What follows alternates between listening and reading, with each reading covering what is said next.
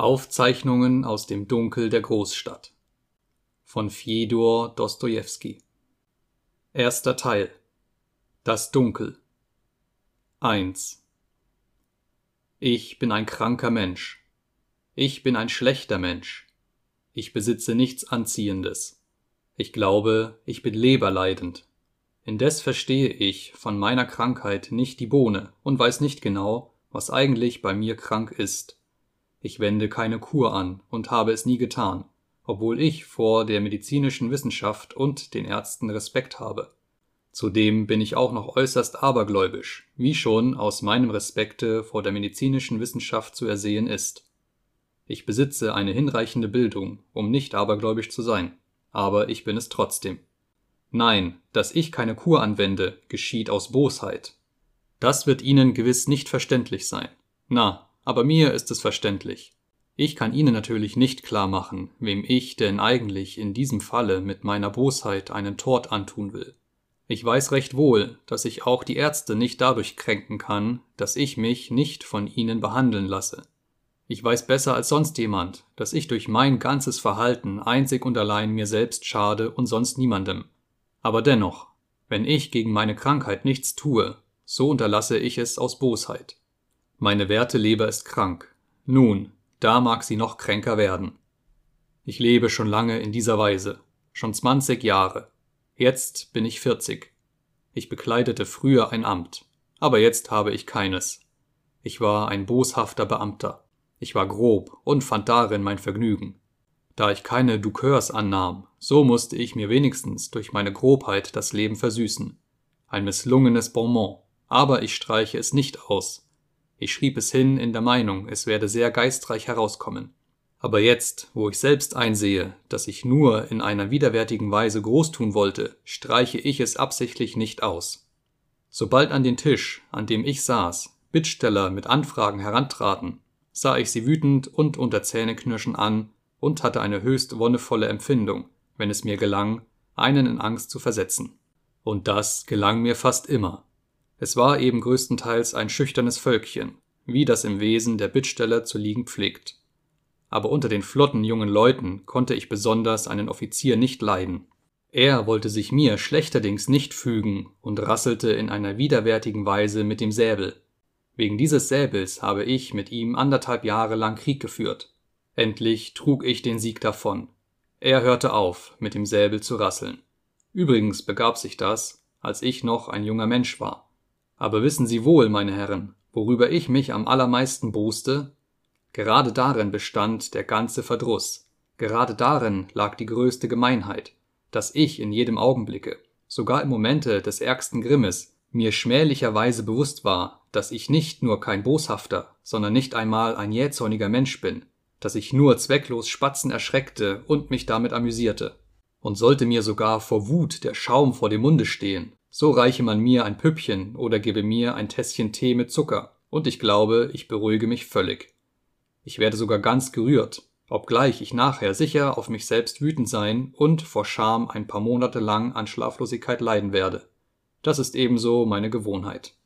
Wenn ich vorhin von mir selbst gesagt habe, ich sei ein boshafter Beamter gewesen, so habe ich damit gelogen, aus Bosheit gelogen.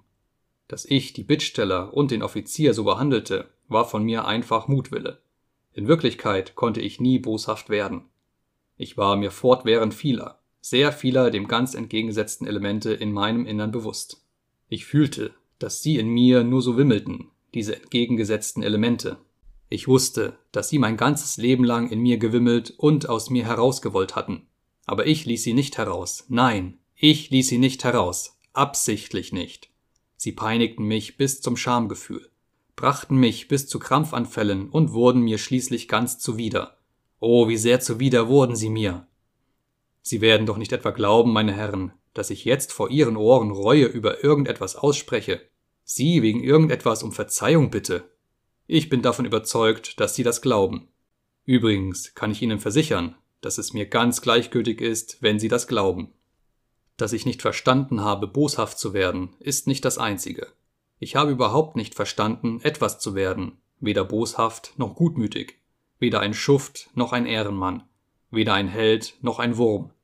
Jetzt aber lebe ich in meinem stillen Winkel und ziehe mich mit dem boshaften, wirkungslosen Troste auf, dass ein verständiger Mensch überhaupt nichts ernstlich werden kann, sondern etwas zu werden nur einem Dummkopfe möglich ist. Ja, ein Mensch des 19. Jahrhunderts muss ein im höchsten Grade charakterloses Wesen sein. Dazu ist er moralisch verpflichtet. Ein charakterfester Mensch dagegen, ein Mann der Tat, ist ein im höchsten Grade beschränktes Wesen. Das ist die Überzeugung, zu der ich durch ein 40-jähriges Leben gelangt bin. Ich bin jetzt 40 Jahre alt. Und 40 Jahre, das ist ja das ganze Leben. Das ist ja das höchste Greisenalter. Länger als 40 Jahre zu leben ist unanständig, gemein, unmoralisch. Wer lebt dann länger als 40 Jahre? Antworten Sie offen und ehrlich. Ich will Ihnen sagen, wer länger lebt. Das tun nur Dummköpfe und Taugenichtse. Das sage ich allen alten Herren ins Gesicht, all diesen respektablen, silberhaarigen, wohlparfümierten alten Herren. Der ganzen Welt sage ich das ins Gesicht. Ich habe ein Recht, so zu reden, weil ich selbst bis zum 60. Jahre leben werde. Bis zum 60. werde ich leben. Bis zum 80. werde ich leben. Warten Sie mal. Lassen Sie mich erst wieder Atem holen. Sie denken gewiss, meine Herren, ich wolle Sie zum Lachen bringen. Aber auch darin haben Sie sich geirrt. Ich bin überhaupt nicht ein so lustiger Mensch, wie Sie glauben. Oder wie Sie vielleicht glauben. Übrigens, wenn Sie, gereizt durch dieses ganze Geschwätz, und ich habe schon die Empfindung, dass Sie gereizt sind, auf den Einfall kommen, mich zu fragen, wer ich denn eigentlich sei, so will ich Ihnen darauf antworten, ich besitze den Rang eines Kollegienassessors. Ich bin im Staatsdienste tätig gewesen, um mein tägliches Brot zu haben, einzig und allein deshalb. Und als mir im vorigen Jahre ein entfernter Verwandter testamentarisch 6000 Rubel hinterließ, nahm ich sofort den Abschied und siedelte mich in diesem meinen stillen Stübchen an. Gewohnt habe ich in diesem Stübchen auch schon vorher, aber jetzt habe ich mich hier fest angesiedelt. Es ist eine jämmerliche, garstige Behausung, ganz am Rande der Stadt. Meine Aufwärterin ist ein altes Bauernweib, das vor lauter Dummheit boshaft ist und überdies immer hässlich riecht. Es wird mir gesagt, das Petersburger Klima werde mir schädlich werden, und für meine sehr geringen Mittel sei das Leben in Petersburg zu teuer. Ich weiß das alles, besser als alle diese erfahrenen, weisen Ratgeber. Aber trotzdem bleibe ich in Petersburg, ich werde nicht aus Petersburg wegziehen. Das werde ich deswegen nicht tun, weil, ach was, es ist ja völlig gleichgültig, ob ich wegziehe oder nicht. Übrigens, wovon kann ein ordentlicher Mensch mit dem größten Vergnügen sprechen? Antwort von sich. Na, dann werde ich also von mir sprechen. 2. Ich möchte Ihnen jetzt erzählen, meine Herren, mögen Sie nun Lust haben, es anzuhören oder nicht warum ich nicht einmal ein Wurm zu werden verstanden habe. Ich sage Ihnen in allem Ernste, dass ich oftmals den Wunsch gehabt habe, ein Wurm zu werden, aber auch dessen bin ich nicht gewürdigt worden.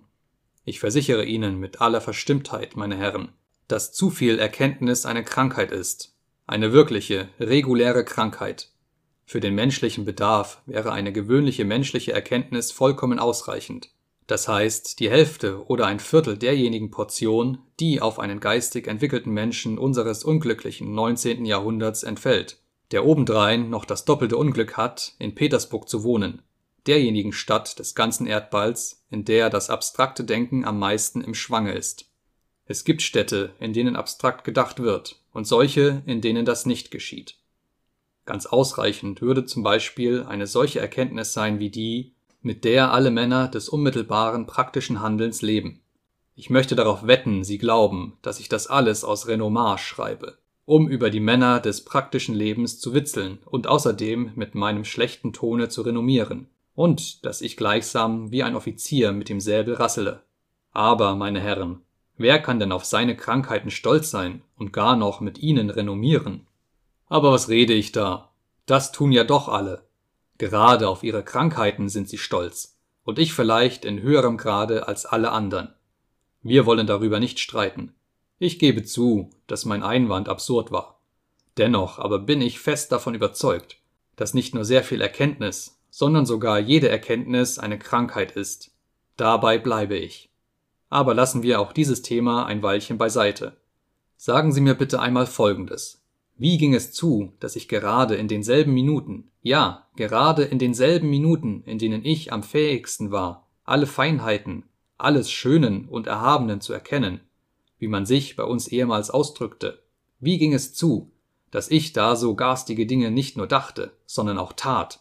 Dinge, wie sie, naja, kurz gesagt, Dinge, die zwar vielleicht alle Menschen begehen, die mir aber, wie ausgerechnet, gerade dann passieren, wenn ich am klarsten erkannte, dass man sie überhaupt nicht tun dürfe.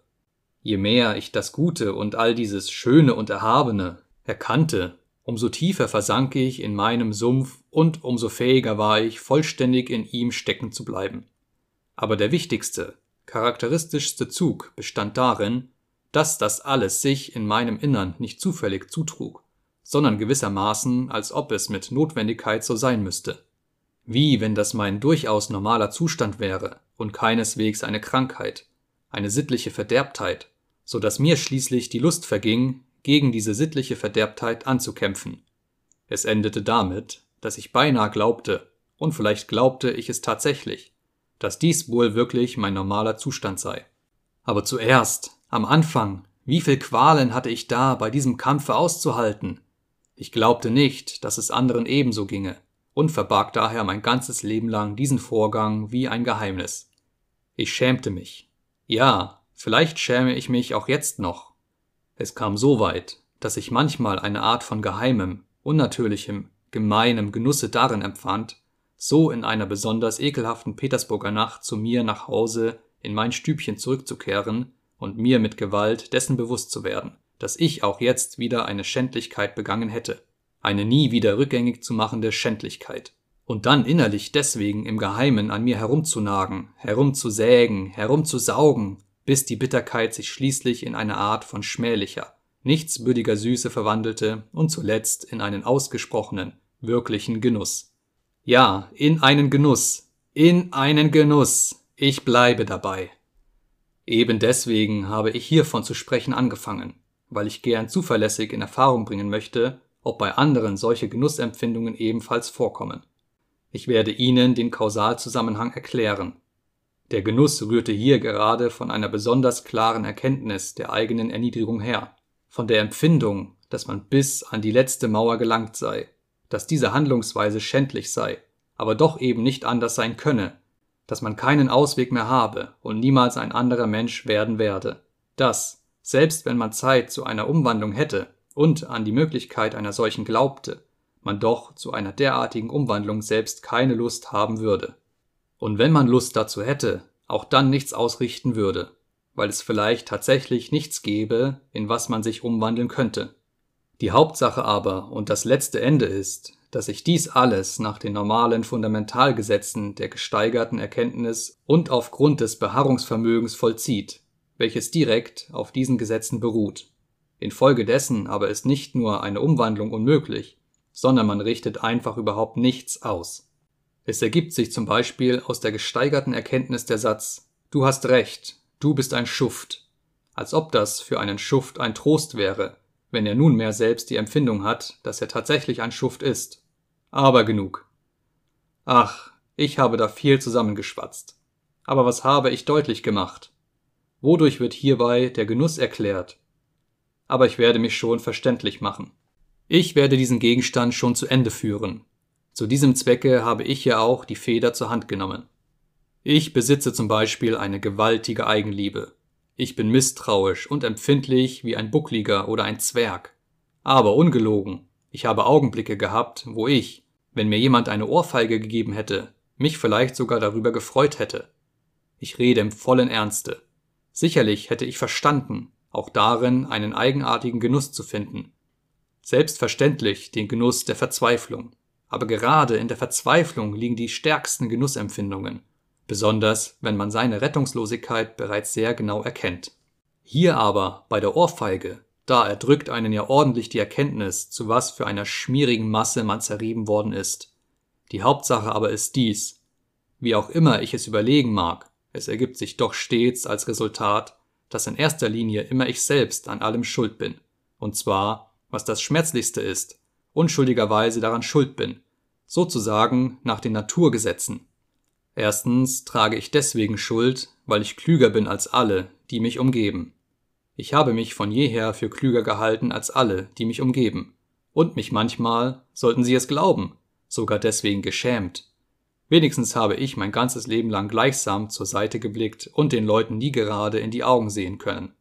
Ferner trage ich insofern Schuld, als, selbst wenn ich auch Hochherzigkeit besäße, doch infolge der Erkenntnis der ganzen Nutzlosigkeit dieser Hochherzigkeit meine eigenen Qualen nur umso größer sein würden.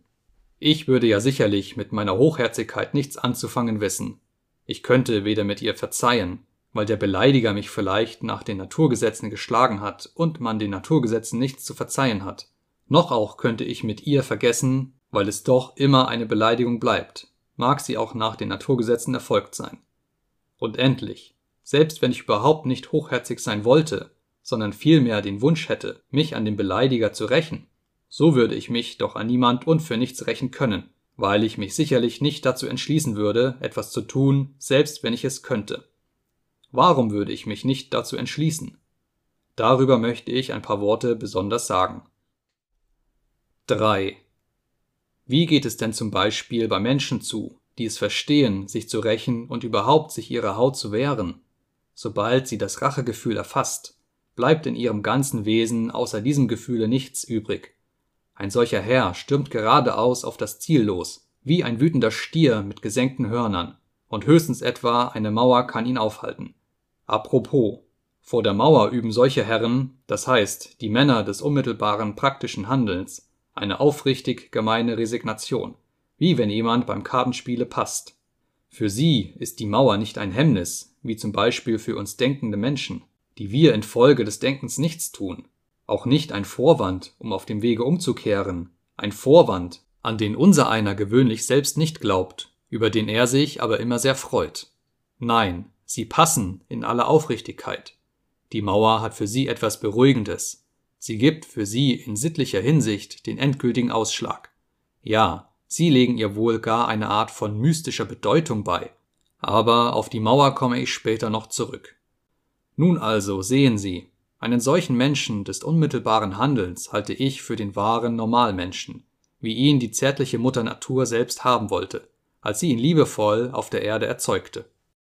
Ich beneide einen solchen Menschen so heftig, dass ich grün und gelb werde. Er ist dumm. Darüber streite ich mit Ihnen nicht. Aber vielleicht muss der Normalmensch auch dumm sein. Woher soll man das wissen? Vielleicht ist das sogar sehr hübsch. Und ich bin von der Richtigkeit dieses sozusagen Verdachtes aus einem bestimmten Grunde umso mehr überzeugt. Denn wenn man zum Beispiel den Gegensatz des Normalmenschen nimmt, das heißt den Menschen mit der gesteigerten Erkenntnis, der selbstverständlich nicht aus dem Schoße der Natur, sondern aus der Retorte hervorgegangen ist. Das streift schon an Mystizismus, meine Herren. Aber das gehört mit zu meinem Verdachte. Dann passt dieser Retortenmensch manchmal dermaßen vor seinem Gegensatze, dass er trotz all seiner gesteigerten Erkenntnis sich selbst ganz ehrlich für eine Maus und nicht für einen Menschen hält. Mag er auch eine Maus mit gesteigerter Erkenntnis sein. Aber er ist doch eben nur eine Maus. Und dort ist ein Mensch, folglich und so weiter. Und was die Hauptsache ist, er hält sich ja von selbst für eine Maus. Von selbst. Niemand hat ihn darum ersucht. Das ist ein wichtiger Punkt. Betrachten wir jetzt die Maus in ihrem Handeln. Setzen wir zum Beispiel den Fall, dass sie ebenfalls beleidigt ist und sie wird fast immer beleidigt und ebenfalls den Wunsch hat, sich zu rächen.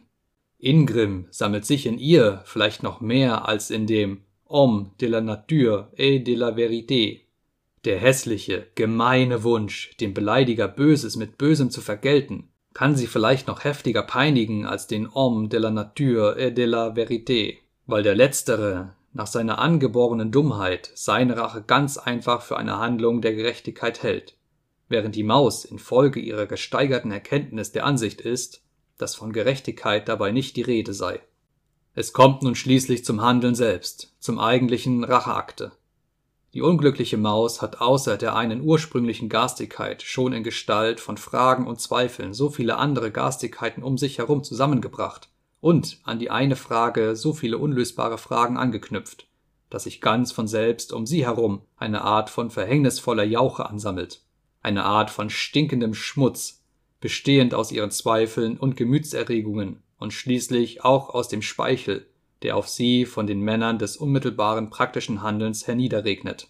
welche als Richter und Diktatoren feierlich um sie herumstehen und sie aus vollem Halse auslachen.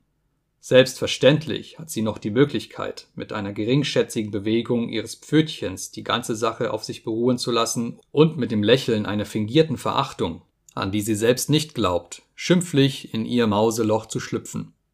Dort in ihrer hässlichen, übelriechenden, unterirdischen Behausung vergräbt sich unsere beleidigte, misshandelte, ausgelachte Maus sofort in einen kalten, boshaften und vor allen Dingen lebenslänglichen Groll.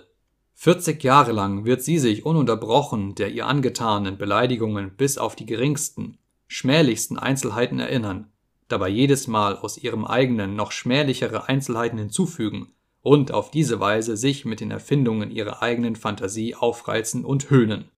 Sie wird sich ihrer Erinnerung und ihrer Fantasie selbst schämen, dennoch aber sich alles ins Gedächtnis zurückrufen, alles durchmustern, sich nicht Geschehenes ausdenken mit der Begründung, das hätte sich doch auch noch zutragen können, und wird nichts verzeihen. Vielleicht wird sie auch anfangen, sich zu rächen, aber nur so bei einzelnen Gelegenheiten, in kleinlicher Weise, hinter dem Ofen hervor, inkognito, ohne selbst an ihr Recht zur Rache oder an den Erfolg ihrer Rache zu glauben, und vorherwissend, dass sie selbst von all ihren Racheversuchen hundertmal mehr zu leiden haben wird als derjenige, an dem sie sich rächt dieser aber sich an der Bissstelle vielleicht nicht einmal kratzen wird. Auf ihrem Sterbebette wird sie sich wieder an alles erinnern, nebst den Zinsen, die sich in der ganzen Zeit angesammelt haben und aber gerade in dieser kalten, widerwärtigen halben Verzweiflung, in diesem halben Glauben, in diesem Verfahren, sich selbst mit Bewusstheit vor Leid auf 40 Jahre in einer elenden Höhle lebendig zu begraben, in dieser mittels der gesteigerten Erkenntniskraft wahrgenommenen und dennoch zum Teil zweifelhaft bleibenden Rettungslosigkeit der Lage, in diesem ganzen Gifte unbefriedigter, in die Seele eingedrungener Wünsche, in diesem ganzen Fieber des Hin- und Herschwankens, der für alle Zeit gefassten Entschlüsse und der einen Augenblick darauf sich wieder einstellenden Reue.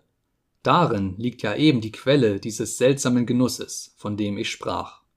Er ist von einer solchen Subtilität und manchmal dermaßen schwer zu erkennen, dass einigermaßen beschränkte Leute oder sogar einfach Leute mit starken Nerven von ihm nicht die Spur verstehen. Vielleicht verstehen auch diejenigen nichts davon, fügen sie ihrerseits schmunzelnd hinzu, die niemals Ohrfeigen bekommen haben. Und sie deuten mir auf die Art in höflicher Form an, dass ich in meinem Leben vielleicht ebenfalls eine Ohrfeige aus Erfahrung kennengelernt habe und daher als Sachverständiger spreche. Ich möchte darauf wetten, dass Sie das meinen. Aber beruhigen Sie sich, meine Herren, ich habe keine Ohrfeigen bekommen, wiewohl es mir völlig gleichgültig ist, wie Sie darüber denken. Vielleicht bedauere ich sogar selbst, dass ich in meinem Leben nur wenig Ohrfeigen ausgeteilt habe. Aber genug. Kein Wort mehr von diesem Thema, das Sie so außerordentlich interessiert. Ich fahre ruhig fort, von den Leuten mit starken Nerven zu sprechen die für eine gewisse Feinheit des Genusses kein Verständnis haben. Diese Herren brüllen zwar in manchen Fällen wie die Stiere aus vollem Halse, und das trägt ihnen allerdings sogar die größte Ehre ein. Aber, wie ich schon gesagt habe, angesichts der Unmöglichkeit beruhigen sie sich sofort. Denn die Unmöglichkeit, das ist eine steinerne Mauer. Was ist das für eine steinerne Mauer? Nun, selbstverständlich die Naturgesetze, die Resultate der Naturwissenschaften, die Mathematik. Wenn man dir zum Beispiel beweist, dass du vom Affen abstammst, dann hat es keinen Zweck, die Stirn zu runzeln. Nimm die Sache hin, wie sie ist. Und wenn man dir beweist, dass ein einziges Gramm deines eigenen Fettes dir in Wahrheit teurer sein muss als hunderttausend dir ähnliche Wesen, und dass dieses Resultat mit allen sogenannten Tugenden und Pflichten und anderen Albernheiten und vorgefassten Meinungen endgültig aufräumt, so nimm auch das hin. Da ist weiter nichts zu machen, denn zwei mal zwei ist vier, lehrt die Mathematik. Versuche es einmal, diesen Satz zu widerlegen. Erlauben Sie, ruft man uns zu. Dagegen kann man sich nicht auflehnen. Das ist so sicher wie zwei mal zwei ist vier. Die Natur fragt sie nicht. Sie kümmert sich nicht um ihre Wünsche. Sie kümmert sich nicht darum, ob ihnen ihre Gesetze gefallen oder nicht. Sie müssen die Natur so nehmen, wie sie ist und folglich auch alles, was aus ihr resultiert. Eine Mauer ist eben eine Mauer. Und so weiter und so weiter. Herrgott, aber was scheren mich die Gesetze der Natur und die Mathematik, wenn mir diese Gesetze und der Satz zwei mal zwei ist vier aus irgendwelchem Grunde missfallen, selbstverständlich werde ich gegen eine solche Mauer nicht mit der Stirn anrennen, wenn ich tatsächlich nicht die Kraft habe, sie einzurennen. Aber ich werde mich mit ihr auch nicht einzig und allein deswegen versöhnen, weil sie von Stein ist und meine Kraft ihr gegenüber nicht ausreicht. Als ob eine solche Steinmauer wirklich eine Beruhigung wäre und wirklich etwas auch nur einigermaßen Versöhnliches enthielte. Einzig und allein deshalb, weil sie eine Art von zwei mal zwei ist vier ist. Oh, Absurdität der Absurditäten! Etwas ganz anderes ist es, alles zu verstehen, alles zu erkennen, alle Unmöglichkeiten und steinernen Mauern, sich mit keiner dieser Unmöglichkeiten und steinernen Mauern auszusöhnen, wenn einem eine solche Aussöhnung widersteht. In Betreff jenes ewigen Themas auf dem Wege der zwingendsten logischen Kombinationen zu der widerwärtigen Schlussfolgerung zu gelangen, dass man sogar an der steinernen Mauer gewissermaßen selbst schuld sei, obgleich es hinwiederum bis zur Evidenz klar ist, dass man überhaupt nicht daran schuld ist, und infolgedessen schweigend und mit ohnmächtigem Zähneknirschen wollüstig in Untätigkeit zu erstarren, indem man den Gedanken ausspinnt, dass man somit nicht einmal Grund habe, auf jemand böse zu sein, und dass kein Objekt zu finden sei und vielleicht nie zu finden sein werde, und dass hier Unterschiebung, betrügerisches Kartenmischen, Falschspielerei stattfinde und dass hier einfach ein ekelhafter Zustand vorliege. Man weiß nicht, was es eigentlich ist und wer die Schuld trägt. Aber trotz all dieser Unklarheiten und Betrügereien schmerzt es einen doch. Und je unklarer es einem ist, umso mehr schmerzt es. 4. Hahaha, wenn Sie so denken, dann werden Sie ja auch im Zahnschmerz einen Genuss finden, rufen Sie mir lachend zu. Gewiss, auch im Zahnschmerz liegt ein Genuss, erwidere ich. Mir haben einen ganzen Monat lang die Zähne wehgetan. Ich weiß, dass darin ein Genuss liegt. Man ärgert sich dabei natürlich nicht schweigend, sondern stöhnt. Aber dieses Stöhnen ist nicht aufrichtig. Dieses Stöhnen ist mit einer gewissen Bosheit verbunden. Und in dieser Bosheit liegt der Kern der Sache. In diesem Stöhnen kommt der Genuss des Leidenden zum Ausdruck. Wenn er darin keinen Genuss fände, so würde er nicht stöhnen, das ist ein gutes Beispiel, meine Herren, und ich werde es noch weiter benutzen. In diesem Stöhnen kommt erstens die ganze für ihre Erkenntnis demütigende Zwecklosigkeit ihres Schmerzes zum Ausdruck, die ganze Gesetzmäßigkeit der Natur, auf die sie selbstverständlich spucken können, durch die sie aber trotzdem leiden, während sie selbst nicht leidet.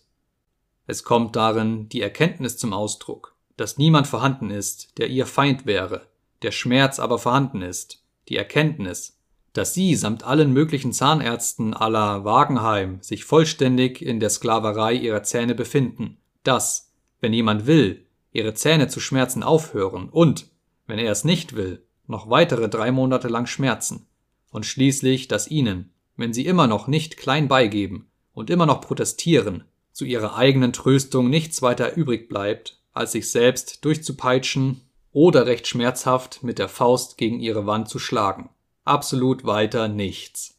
Nun sehen Sie, gerade diese blutigen Beleidigungen, gerade dieser einem angetane Hohn, bei dem man nicht weiß, wer der Höhnende ist, gerade das wird schließlich zur Quelle des Genusses, eines Genusses, der manchmal bis zur höchsten Wollust gehen kann. Ich bitte Sie, meine Herren, achten Sie einmal auf das Gestöhn eines gebildeten Menschen des 19. Jahrhunderts, der an Zahnschmerzen leidet, so am zweiten oder dritten Tage der Krankheit, wenn er bereits nicht mehr so stöhnt wie ein plumper Bauer, sondern so wie ein Mensch, der von der Bildung und der europäischen Zivilisation ergriffen ist. Wie ein Mensch, der, nach dem heutzutage üblichen Ausdruck, sich von der Scholle und den Elementen der unteren Volksschicht losgelöst hat. Sein Gestöhn bekommt dann eine Art von hässlichem, gemein boshaften Ton und dauert ganze Tage und Nächte lang an. Und er weiß ja selbst, dass er sich mit diesem Gestöhn keinerlei Nutzen verschafft er weiß besser als jeder andere, dass er damit nur sich selbst und andere reizt und aufbringt. Er weiß, dass sogar das Publikum, vor dem er sich abmüht, und seine ganze Familie das Anhören schon zum Ekel bekommen haben, ihm absolut nicht mehr glauben und im stillen denken, er könne doch auch in anderer, einfacherer Weise stöhnen, ohne solche Rouladen und ohne diesen Hokuspokus, und stelle sich nur aus Bosheit und Tücke absichtlich so an. Nun also, gerade in dieser ganzen Erkenntnis und in diesem ganzen Schauspiele liegt der Genuss. Der Betreffende sagt sich, ich beunruhige euch, Ich zerreiße euch das Herz. Ich raube euch allen im Hause den Schlaf. Nun, dann schlaft eben nicht. Fühlt ebenfalls in jedem Augenblicke, dass mir die Zähne wehtun. Ich bin jetzt für euch nicht mehr der Held, der ich früher scheinen wollte, sondern einfach ein garstiger Mensch, ein geringes Subjekt. Na, in Gottes Namen, freut mich sehr, dass ihr mich durchschaut habt. Es ist euch widerwärtig, mein unwürdiges Gestöhn mit anzuhören. Na, schön, wenn es euch widerwärtig ist. Ich werde euch sogleich eine noch hässlichere Roulade zu hören geben. Verstehen Sie es auch jetzt noch nicht, meine Herren? Nein, offenbar ist doch ein ziemlich hoher Grad der geistigen Entwicklung und Bildung erforderlich, um die tiefsten Falten dieses Genusses zu verstehen. Sie lachen? Freut mich sehr. Meine Herren, meine Späße zeugen ja freilich von schlechtem Ton, sind ungeschickt und unklar und ermangeln des rechten Selbstvertrauens. Aber das kommt eben daher, dass ich keine Achtung vor mir selbst habe. Kann denn ein Mensch, der zur Erkenntnis gelangt ist, noch irgendwelche Selbstachtung besitzen? 5. Na, ist es denn möglich? Ist es denn überhaupt möglich, dass derjenige irgendwelche Selbstachtung besitzt, der es sogar darauf anlegt, selbst in dem Gefühle seiner eigenen Erniedrigung einen Genuss zu finden? Ich rede so nicht etwa aus irgendwelchem abgeschmackten Gefühl von Reue. Es hat mir überhaupt immer widerstanden zu sagen, Verzeihen Sie mir, lieber Papa, ich werde es nicht wieder tun. Nicht, weil ich unfähig gewesen wäre, das zu sagen, sondern im Gegenteil vielleicht gerade deswegen, weil ich dessen gar zu fähig war. Und wie fähig? Ich habe mich manchmal sogar absichtlich durch Selbstbeschuldigung in eine unangenehme Lage gebracht. In Fällen, wo mich nicht im entferntesten eine Schuld traf. Das war das Allergarstigste. Und dazu geriet ich in eine so gerührte, reuige Stimmung hinein, vergoss Tränen und betrog natürlich mich selbst, obgleich ich mich ganz und gar nicht verstellte. Es war eben mein Herz, das mir solche dummen Streiche spielte. Ich konnte dabei nicht einmal die Naturgesetze beschuldigen, wiewohl doch gerade sie mich mein ganzes Leben lang beständig und am allermeisten geschädigt haben. Es ist widerwärtig, sich an all dies zu erinnern, und es war auch damals widerwärtig. Manchmal erkannte ich ja schon nach wenigen Minuten, dass das alles Unwahrhaftigkeit war, widerwärtige Unwahrhaftigkeit und Lüge. Ich meine, alle diese Anfälle von Reue und von Rührung, alle diese Gelöbnisse einer geistigen Wiedergeburt. Nun fragen Sie vielleicht, warum ich mich so wand und krümmte und mich quälte. Darauf antworte ich, weil es mir gar zu langweilig war, so mit den Händen im Schoße dazusitzen. So ließ ich mich denn auf solchen Hokuspokus ein. Es verhält sich wirklich so. Achten Sie einmal besser auf sich selbst, meine Herren dann werden Sie einsehen, dass es sich so verhält. Ich habe mir sogar Abenteuer ausgedacht und mir selbst ein Leben ersonnen, um wenigstens auf diese Weise etwas zu erleben.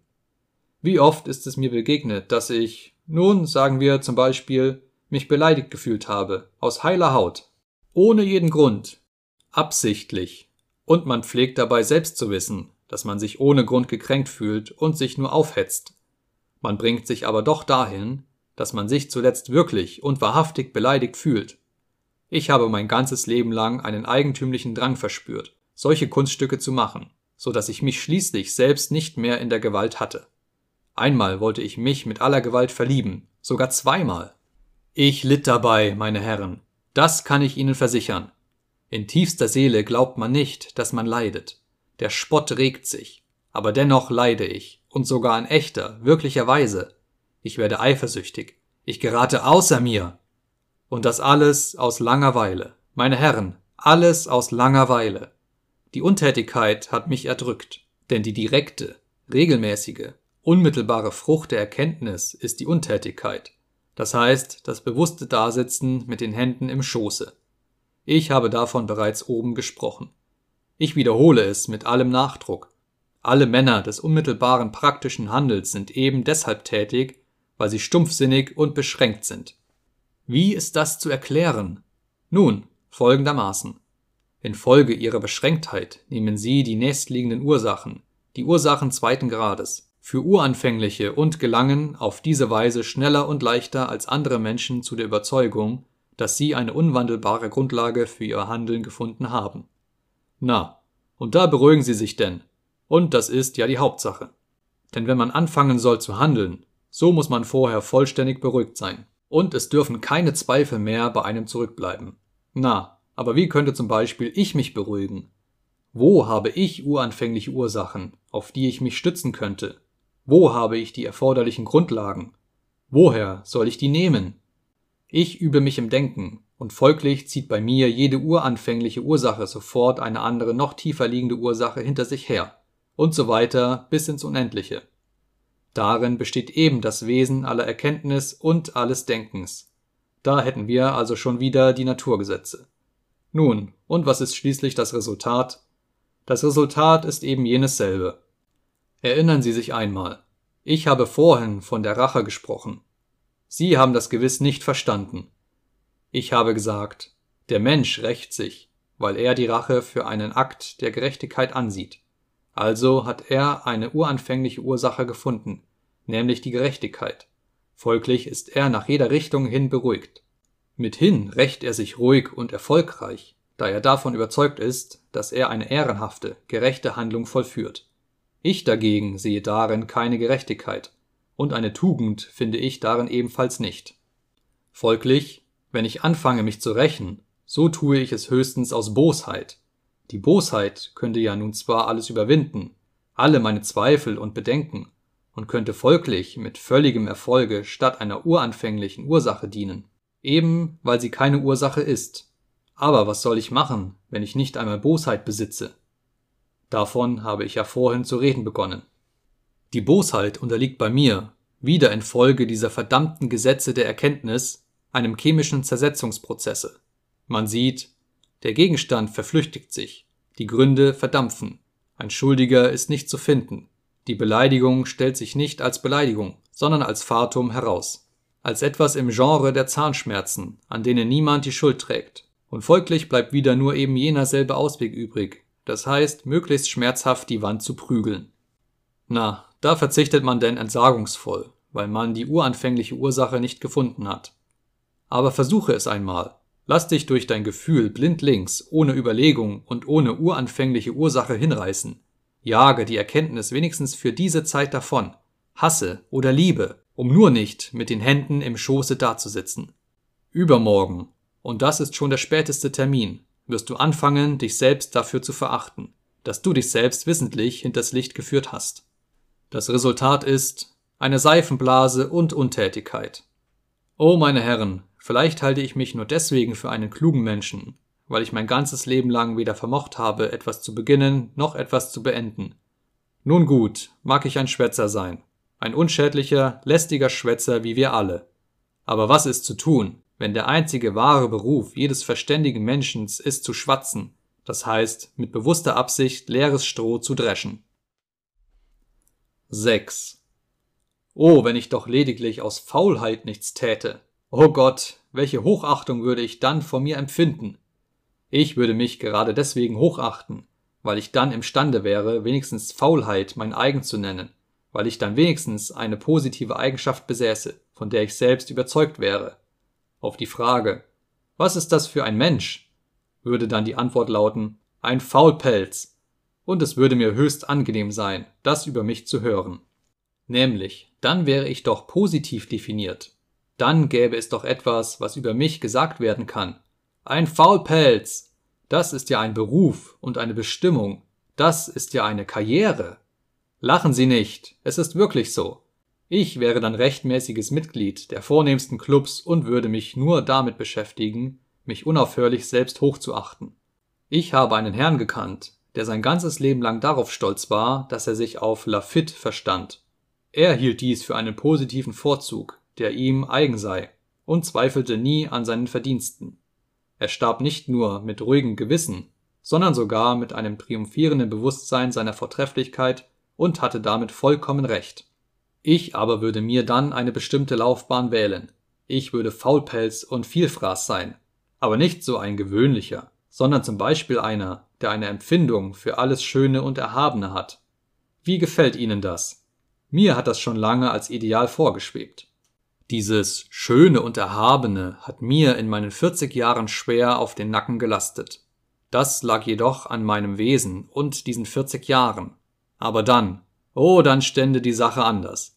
Ich hätte sogleich eine meiner Eigenart entsprechende Tätigkeit gefunden, nämlich auf das Wohl alles Schönen und Erhabenen zu trinken. Ich würde jede Gelegenheit benutzen, um zuerst in meinen Becher eine Träne hineinfallen zu lassen und ihn dann auf alles Schöne und Erhabene auszutrinken.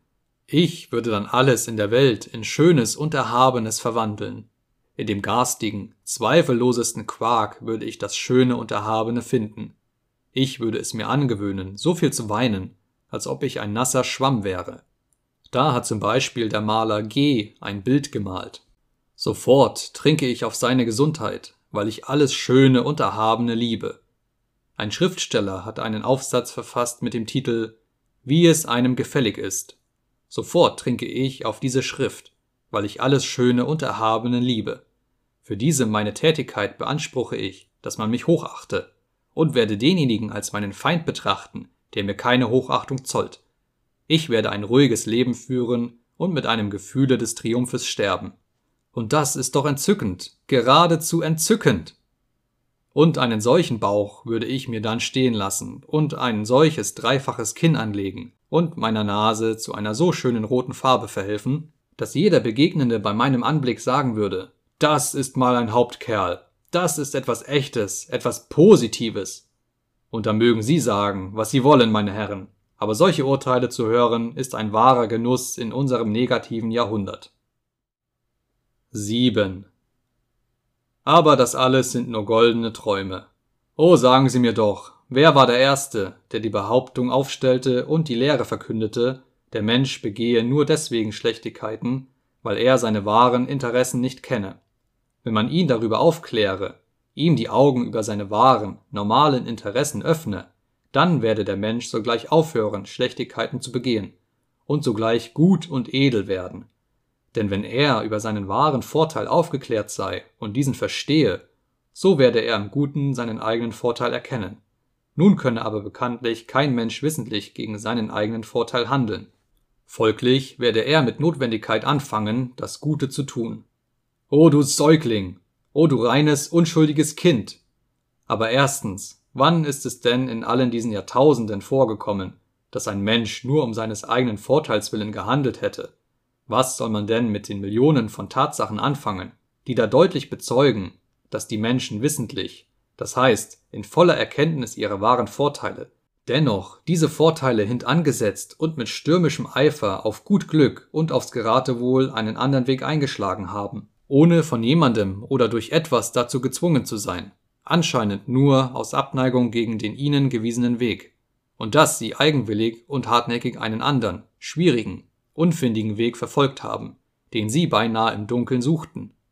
Offenbar waren ihnen dieser Eigenwille und diese Hartnäckigkeit angenehmer als alle Vorteile. Vorteil. Worin besteht der Vorteil?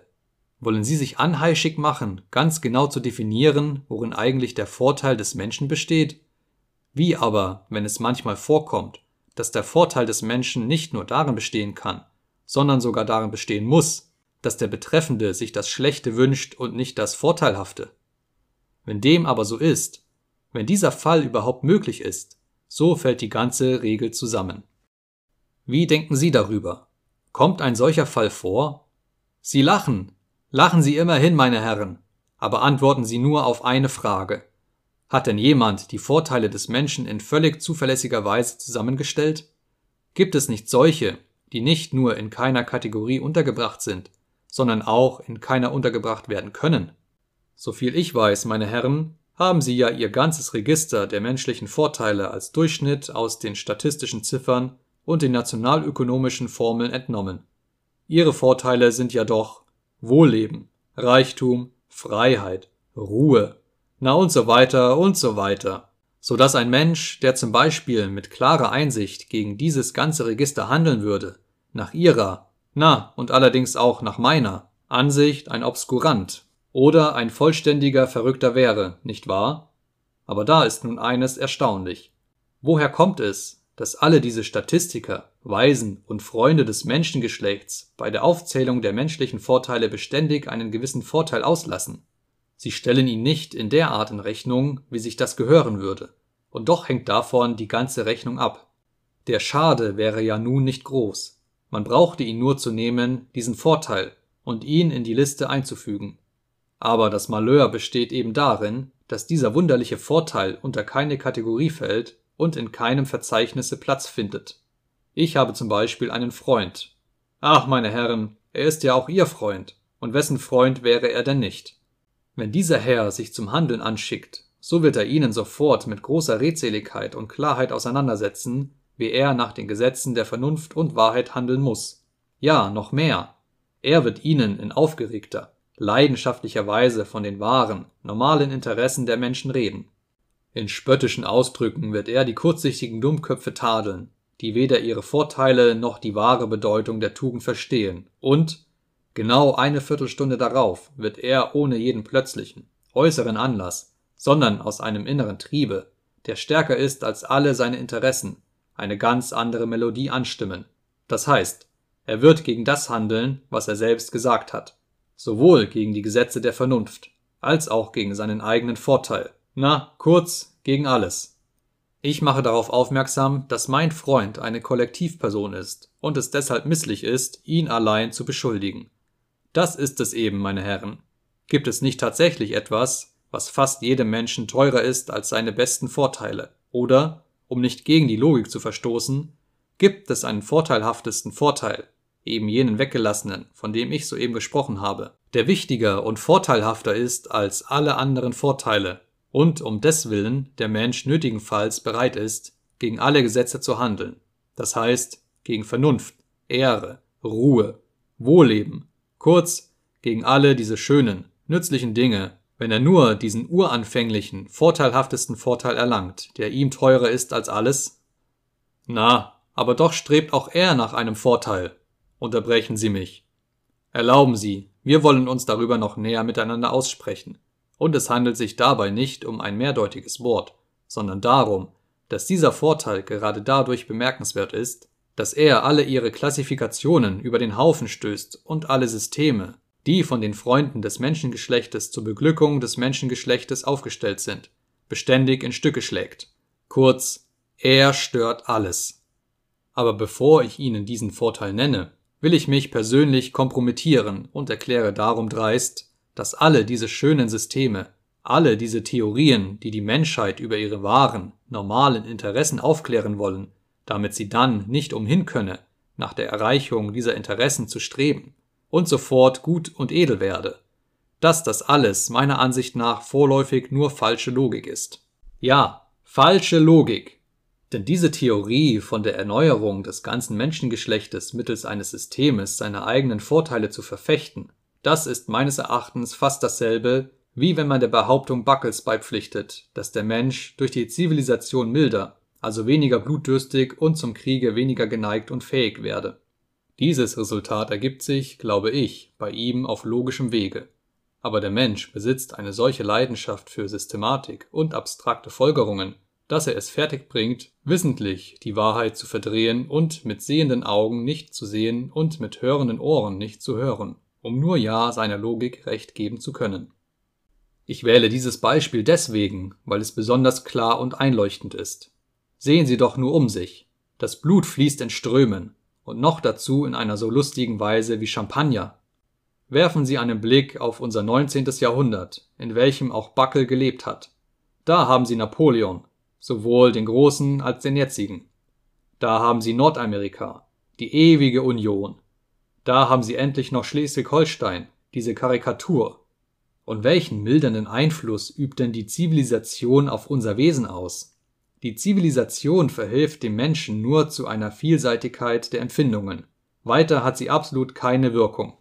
Und infolge der Entwicklung dieser Vielseitigkeit wird der Mensch womöglich noch dahin gelangen, im Blutvergießen einen Genuss zu finden. Das hat sich ja auch bereits mit ihm begeben. Haben Sie wohl bemerkt, dass gerade die raffiniertesten Blutvergießer fast ausnahmslos die zivilisiertesten Herren waren, mit denen Männer wie Attila und Stenka Rasin manchmal gar nicht zu vergleichen waren. Und wenn sie einem nicht so stark in die Augen springen wie Attila und Stenka Rasin, so kommt das eben daher, dass sie gar zu häufig verkommen und gar zu gewöhnliche Erscheinungen geworden sind. Wenigstens ist infolge der Zivilisation der Blutdurst des Menschen, wenn nicht größer, so doch sicherlich hässlicher und schändlicher geworden, als er früher war. Früher sah der Mensch im Blutvergießen eine Handlung der Gerechtigkeit und mordete den zu Ermordenden mit ruhigem Gewissen. Jetzt aber halten wir zwar das Blutvergießen für etwas Schändliches, geben uns aber doch mit dieser Schändlichkeit ab, und in noch größerem Umfange als früher. Was ist nun schlechter? Urteilen Sie selbst. Man sagt, Kleopatra, entschuldigen Sie, dass ich ein Beispiel aus der römischen Geschichte entnehme, habe es geliebt, ihren Sklavinnen goldene Nadeln in die Brüste hineinzubohren und habe in deren Geschrei und Qualen einen Genuss gefunden. Sie werden sagen, das sei in, relativ gesprochen, barbarischen Zeiten geschehen. Auch jetzt seien noch barbarische Zeiten, da, wiederum relativ gesprochen, auch jetzt noch Nadeln hineingebohrt würden. Der Mensch habe jetzt zwar gelernt, manchmal klarer zu sehen als in den barbarischen Zeiten, habe sich aber noch lange nicht gewöhnt, so zu handeln, wie es ihm die Vernunft und die Wissenschaft vorschrieben. Aber doch sind sie vollkommen überzeugt, dass er sich mit Sicherheit daran gewöhnen wird, sobald nur erst einige alte, schlechte Gewohnheiten vorübergegangen sein werden und die gesunde Vernunft und die Wissenschaft die menschliche Natur vollständig umgebildet und ihr die normale Richtung gegeben haben werden. Sie sind davon überzeugt, dass der Mensch dann ganz von selbst aufhören wird, freiwillig Fehler zu begehen und dass er sozusagen unwillkürlich seinen Willen mit seinen normalen Interessen in Einklang bringen wird. Ja, noch mehr.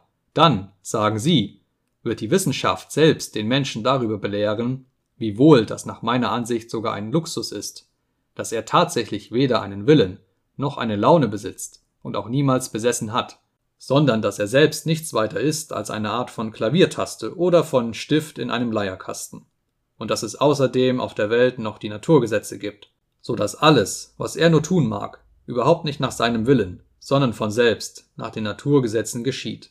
Folglich braucht man diese Naturgesetze nur zu entdecken, und der Mensch wird für seine Handlungen nicht mehr verantwortlich sein und ein überaus leichtes Leben haben.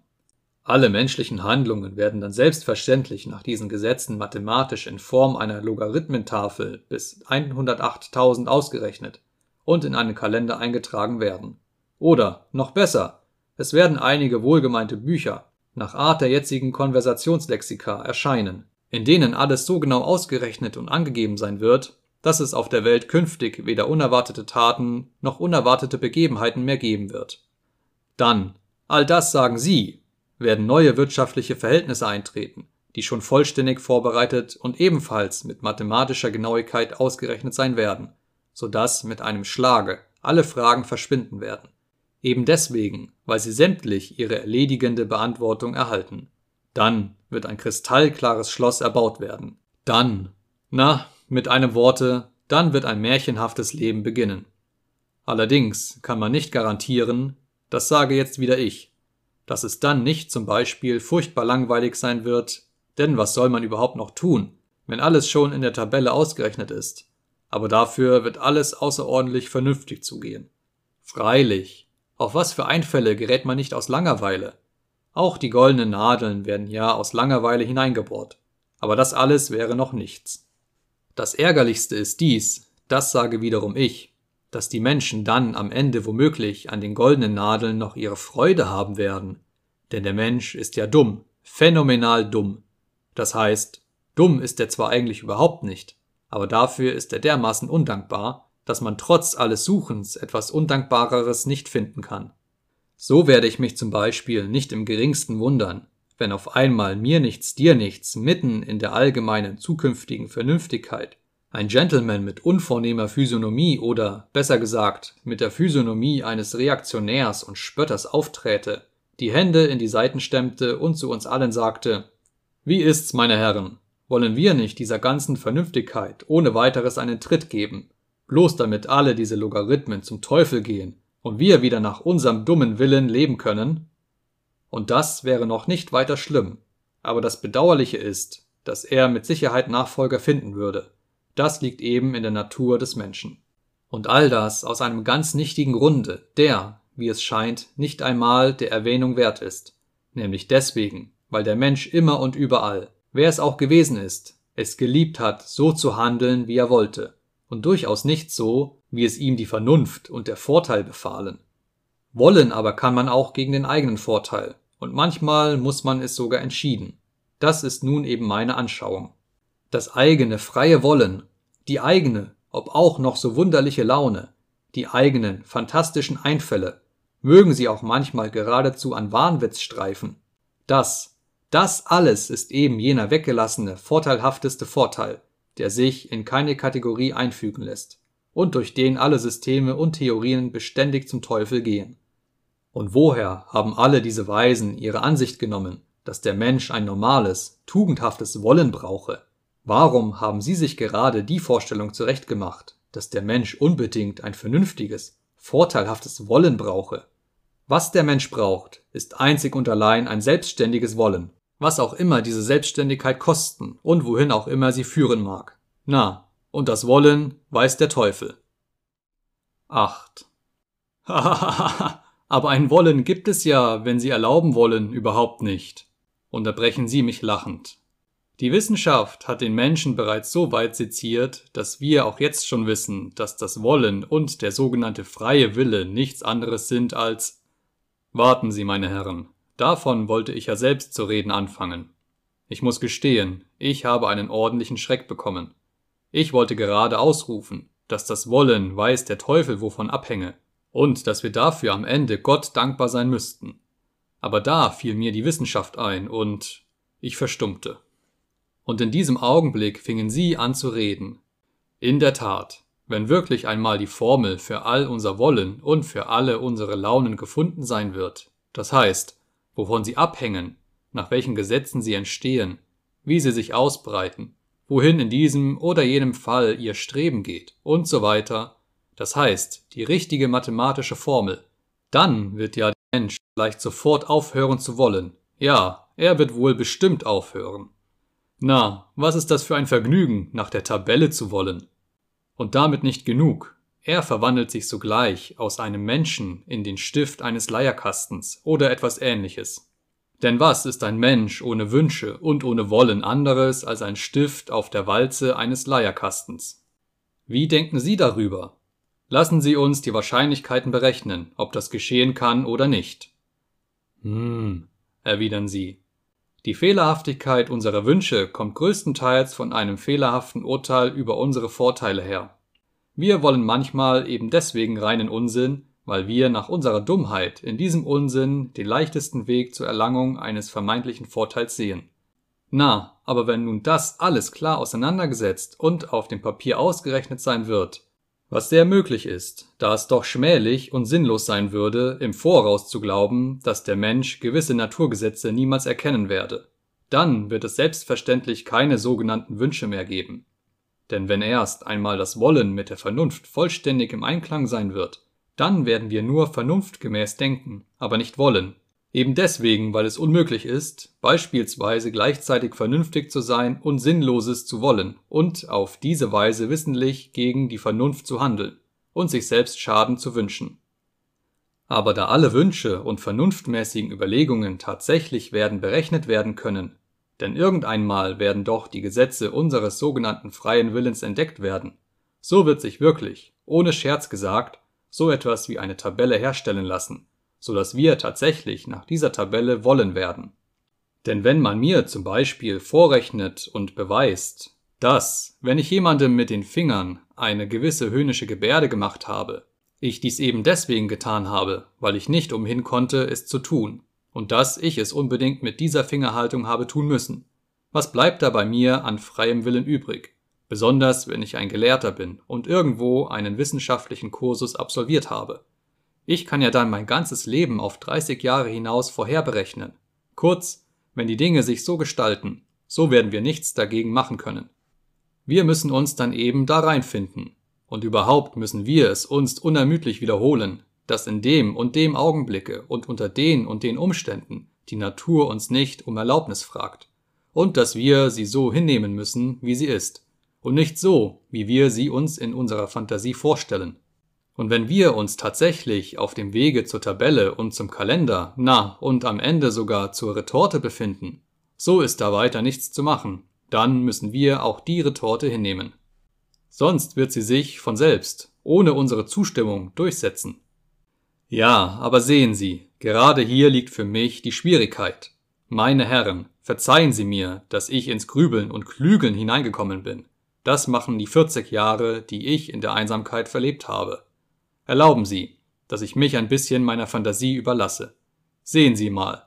Die Vernunft, meine Herren, ist ein gut Ding, das ist nicht zu bestreiten.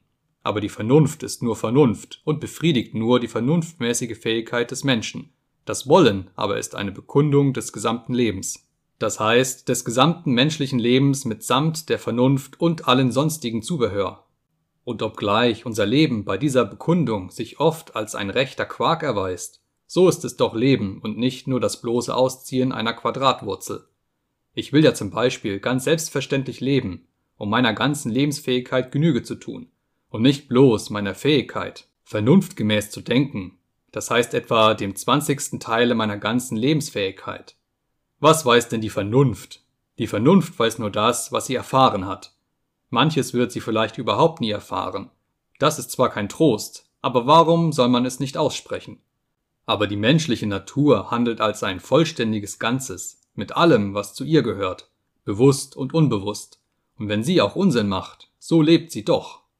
Ich vermute, meine Herren, dass Sie mich mitleidig ansehen. Sie wiederholen mir, dass ein gebildeter, aufgeklärter Mensch, kurz ein solcher, wie es der Mensch der Zukunft sein werde, nicht imstande sei, wissentlich etwas für ihn selbst Unvorteilhaftes zu wünschen. Das sei mathematisch sicher. Ganz einverstanden. Das ist wirklich mathematisch sicher. Aber ich wiederhole Ihnen zum hundertsten Male, es gibt nur einen Fall, nur einen einzigen, wo der Mensch absichtlich und wissentlich sich sogar etwas Schädliches, Dummes, ja etwas riesig Dummes wünschen kann, nämlich um das Recht zu haben, sich sogar etwas riesig Dummes zu wünschen, und nicht durch die Pflicht dazu gezwungen zu sein, sich nur Kluges zu wünschen. Dieses riesig Dumme, diese eigene Laune, meine Herren, kann ja doch tatsächlich für unser einen das Vorteilhafteste von allem, was es auf der Welt gibt, sein, besonders in manchen Fällen. Und speziell kann es vorteilhafter als alle Vorteile sogar in einem Falle sein, wo es uns offenbaren Schaden bringt und unseren gesundesten Vernunftschlüssen über Vorteile widerstreitet. Denn es erhält uns in jedem Falle das Wichtigste und Wertvollste, nämlich unsere Persönlichkeit und unsere Individualität. Wenigstens behaupten manche, dass dies tatsächlich für den Menschen das Wertvollste sei. Das Wollen kann sich allerdings, wenn es will, auch mit der Vernunft vereinigen, namentlich wenn man diese nicht missbraucht, sondern maßvoll verwendet. Das ist sowohl nützlich als auch sogar manchmal löblich. Aber sehr oft und sogar größtenteils befindet sich das Wollen mit der Vernunft in völliger, hartnäckiger Misshelligkeit. Und, und, und wissen Sie wohl, dass auch dies nützlich und sogar manchmal sehr löblich ist. Meine Herren, nehmen wir an, dass der Mensch nicht dumm ist. Das kann man ja auch wirklich schlechterdings nicht von ihm sagen, schon allein aus folgendem Grunde. Wenn er dumm wäre, wer würde dann klug sein? Aber wenn er nicht dumm ist, so ist er doch in erstaunlichem Grade undankbar. Undankbar in ganz phänomenaler Weise. Ich glaube sogar, dass die beste Definition des Menschen diese ist. Ein zweibeiniges, undankbares Wesen. Aber das ist noch nicht alles. Das ist noch nicht sein Hauptfehler. Sein Hauptfehler ist diese beständige Immoralität, die von der Sintflut bis zur schleswig-holsteinischen Periode der Menschengeschichte ohne Unterbrechung gedauert hat. Die Immoralität und infolgedessen auch die Unvernunft. Denn es ist längst bekannt, dass die Unvernunft aus nichts anderem hervorgeht als aus der Immoralität. Versuchen Sie es doch einmal und werfen Sie einen Blick auf die Geschichte des Menschengeschlechtes. Nun, was sehen Sie da? Großartigkeit. Meinetwegen auch Großartigkeit. Schon allein zum Beispiel der Koloss von Rhodos. Was ist der nicht wert? Es hat etwas Bedeutsames, wenn Herr Anajewski von ihm bezeugt, dass die einen gesagt hätten, er sei ein Gebilde von Menschenhand, andere aber der Ansicht gewesen wären, er sei von der Natur selbst geschaffen. Oder Buntscheckigkeit, meinetwegen auch Buntscheckigkeit. Wenn man auch nur in allen Jahrhunderten und bei allen Völkern die Paradeuniformen der Militärs und Beamten durchmustern wollte, was wäre das allein schon für eine Arbeit? Und wenn man nun noch die Interimsuniformen hinzunähme, so ergäbe sich eine Aufgabe, der kein Historiker gewachsen wäre. Oder Einförmigkeit? Na meinetwegen auch Einförmigkeit. Die Menschen prügeln sich und prügeln sich. Sie prügeln sich jetzt und haben sich früher geprügelt und werden sich in Zukunft prügeln. Sie müssen zugeben, dass das sogar im höchsten Grade einförmig ist. Kurz, man kann über die Weltgeschichte alles Mögliche sagen. Alles, was nur der wüstesten Fantasie in den Kopf kommen kann. Nur eines kann man nicht sagen, dass sie vernünftig wäre. Wenn Sie das zu sagen versuchten, würde Ihnen gleich die erste Silbe in der Luftröhre stecken bleiben, so dass Sie husten müssten. Und nun sehen Sie einmal, was für einen wunderlichen Vorgang man alle Augenblicke erlebt. Fortwährend treten ja am Leben solche sittlich guten und vernünftigen Leute, solche Weisen und Freunde des Menschengeschlechtes auf, die es sich ausdrücklich zur Aufgabe machen, sich ihr ganzes Leben hindurch möglichst sittlich gut und vernünftig zu benehmen, sozusagen ihren Nächsten ein leuchtendes Vorbild zu sein, express um ihnen zu beweisen, dass man tatsächlich auf der Welt sittlich gut und vernünftig leben kann. Und was ist das Resultat? Bekanntlich sind viele dieser Menschenfreunde früher oder später gegen das Ende ihres Lebens sich selbst untreu geworden und haben arge Streiche, manchmal sogar von der allerunverständigsten Art, begangen. Nun frage ich Sie, was kann man von dem Menschen als von einem mit so sonderbaren Eigenschaften begabten Wesen erwarten? Überschütten Sie ihn mit allen irdischen Gütern, versenken Sie ihn in Glück bis über den Kopf, so dass, wie im Wasser, nur Blasen an die Oberfläche des Glückes hinaufsteigen. Stellen Sie ihn in materieller Hinsicht so günstig, dass er weiter nichts mehr zu tun hat, als zu schlafen, Pfefferkuchen zu essen und dafür zu sorgen, dass die Weltgeschichte nicht vor der Zeit aufhört. So wird er, der Mensch, Ihnen auch dann, auch dann lediglich aus Undankbarkeit, lediglich aus Bosheit, irgendeine Gemeinheit begehen. Er wird sogar die Pfefferkuchen aufs Spiel setzen und sich absichtlich den verderblichsten Unsinn, den materiell nachteiligsten Blödsinn wünschen, einzig und allein um dieser ganzen positiven Vernünftigkeit sein eigenes verderbliches, fantastisches Element beizumischen. Gerade seine fantastischen Träumereien, seine grundgemeine Dummheit wird er sich zu erhalten wünschen, lediglich um sich selbst den Beweis zu liefern, als wäre das unumgänglich notwendig, dass die Menschen immer noch Menschen sind und keine Klaviertasten, auf denen zwar die Naturgesetze selbst eigenhändig spielen, sich aber so einzuspielen drohen, dass die Menschen immer noch Menschen sind und keine Klaviertasten, auf denen zwar die Naturgesetze selbst eigenhändig spielen, sich aber so einzuspielen drohen, dass es nicht mehr möglich sein wird, etwas vom Kalender Abweichendes zu wünschen. Und damit noch nicht genug. Sogar im Falle, dass er sich wirklich als eine bloße Klaviertaste herausstellt und man ihm das sogar durch die Naturwissenschaften und auf mathematischem Wege beweist, selbst dann wird er sich nicht zur Vernunft bringen lassen, sondern im Gegenteil absichtlich etwas anrichten, nur aus bloßer Undankbarkeit. Eigentlich nur, um auf seinem Willen zu bestehen. Und wenn er nicht über die dazu erforderlichen Mittel verfügt, so wird er auf den Gedanken kommen, die Zerstörung und das Chaos herbeizuführen und allerlei Leiden hinzunehmen, um nur auf seinem Willen zu bestehen. Er wird einen Fluch über die ganze Welt aussprechen, und da Fluchen eben nur der Mensch kann, das ist sein Privileg, welches den hauptsächlichsten Unterschied zwischen ihm und den anderen lebenden Wesen bildet. So wird er ja vielleicht schon allein durch den Fluch seine Absicht erreichen, nämlich wirklich zu der Überzeugung gelangen, dass er ein Mensch ist und keine Klaviertaste. Wenn Sie sagen, dass man auch dies alles nach der Tabelle berechnen könne, das Chaos und die Finsternis und den Fluch, so dass schon allein die Möglichkeit der Vorherberechnung den ganzen Widerstand hemme und die Vernunft den Sieg davontrage, so wird in diesem Falle der Mensch absichtlich verrückt werden, um keine Vernunft zu haben und auf seinem Willen zu bestehen. Ich glaube das, ich garantiere das, da ja alles menschliche Tun, wie es scheint, tatsächlich nur darin besteht, dass der Mensch alle Augenblicke sich selbst den Beweis liefert, dass er ein Mensch und kein Walzenstift sei. Und wenn er auch selbst Schaden davon hat, aber er hat sich doch selbst den Beweis geliefert. Und mag er sich diesen Beweis auch dadurch geliefert haben, dass er sich zum Troglodyten machte, aber er hat ihn sich doch geliefert. Wie soll man also unter diesen Umständen, mag's auch Sünde sein, sich nicht darüber freuen, dass es mit jenen Einrichtungen noch nichts ist und der Wille vorläufig noch weiß, der Teufel wovon abhängt. Sie rufen mir zu, wenn sie mich überhaupt noch eines Einwandes würdigen, dass mir ja niemand meinen Willen nehmen wolle. Das Streben gehe lediglich dahin, es auf irgendeine Weise so einzurichten, dass mein Wille von selbst, nach seinem eigenen Willen, mit meinen normalen Interessen, mit den Naturgesetzen und mit der Mathematik zusammenfalle. Ach, meine Herren, was ist das dann noch für ein eigener Wille, wenn die Sache schon bis zur Tabelle und bis zur Mathematik gediehen ist und nur noch der Satz zwei mal zwei ist vier gilt. Zwei mal zwei wird auch ohne meinen Willen vier sein. Kann man da überhaupt noch von freiem Willen reden? 9. Meine Herren, ich scherze allerdings und weiß selbst, dass ich ungeschickt scherze. Aber man darf doch auch nicht alles als Scherz auffassen.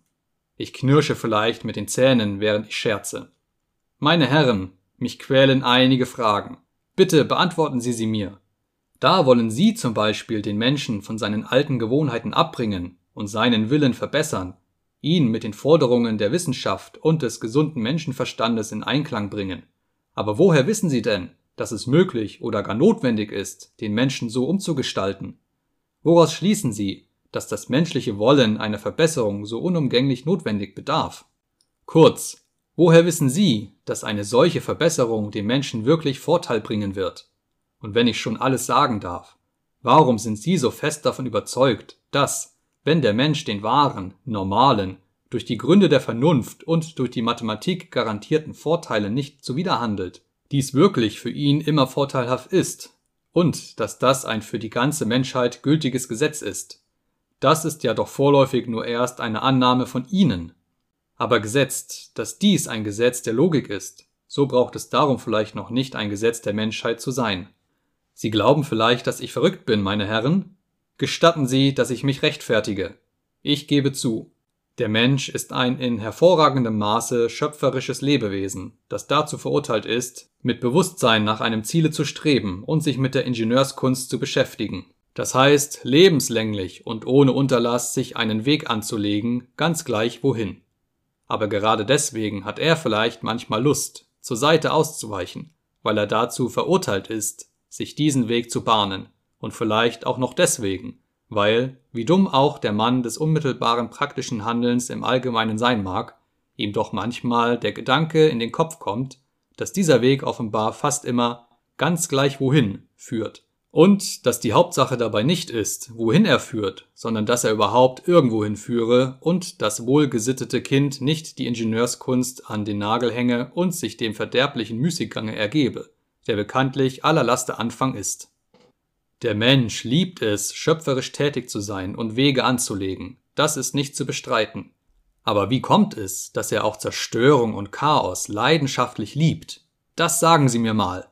Aber darüber möchte ich selbst gern ein paar Worte besonders sagen. Liebt er nicht vielleicht Zerstörung und Chaos darum so? Denn dass er sie manchmal sehr liebt, ist nicht zu bestreiten. Das ist nun einmal so weil er selbst sich instinktiv davor fürchtet, das Ziel zu erreichen und das geschaffene Gebäude zu vollenden? Woher wollen Sie es wissen? Vielleicht liebt er das Gebäude nur aus der Entfernung, aber ganz und gar nicht aus der Nähe.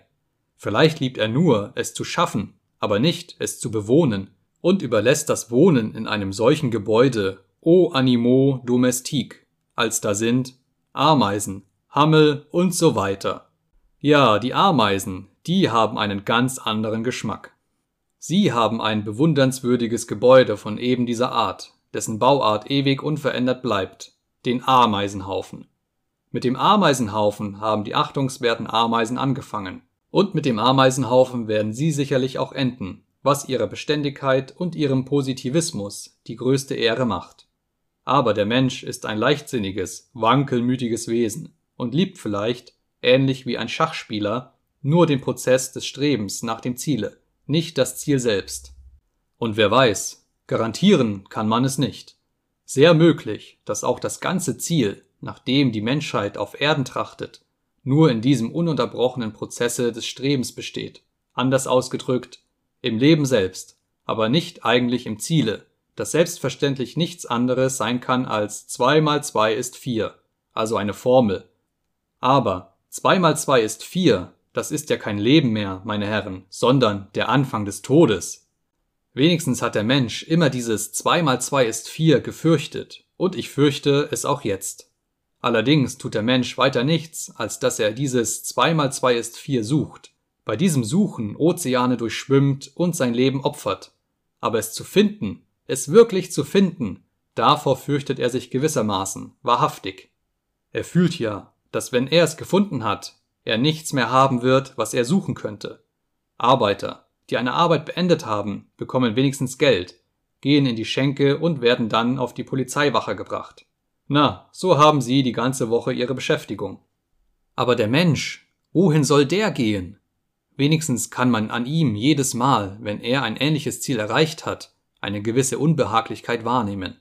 Das Streben liebt er, aber die Erreichung nicht besonders. Und das nimmt sich freilich furchtbar komisch aus. Kurz, der Mensch ist komisch eingerichtet. Es steckt in alledem offenbar ein Witz. Aber zwei mal zwei ist vier ist dennoch eine ganz unerträgliche Sache. Zwei mal zwei ist vier. Das ist meiner Ansicht nach geradezu eine Frechheit. Zwei mal zwei ist vier steht mitten in unserem Wege, stemmt die Hände in die Seiten und spuckt. Ich gebe zu, dass zwei mal zwei ist vier eine vortreffliche Sache ist.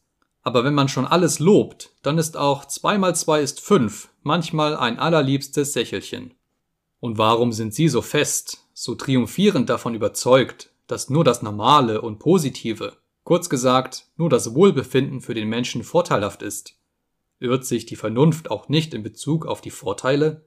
Vielleicht liebt der Mensch ja nicht allein das Wohlbefinden, vielleicht liebt er genau ebenso sehr das Leiden.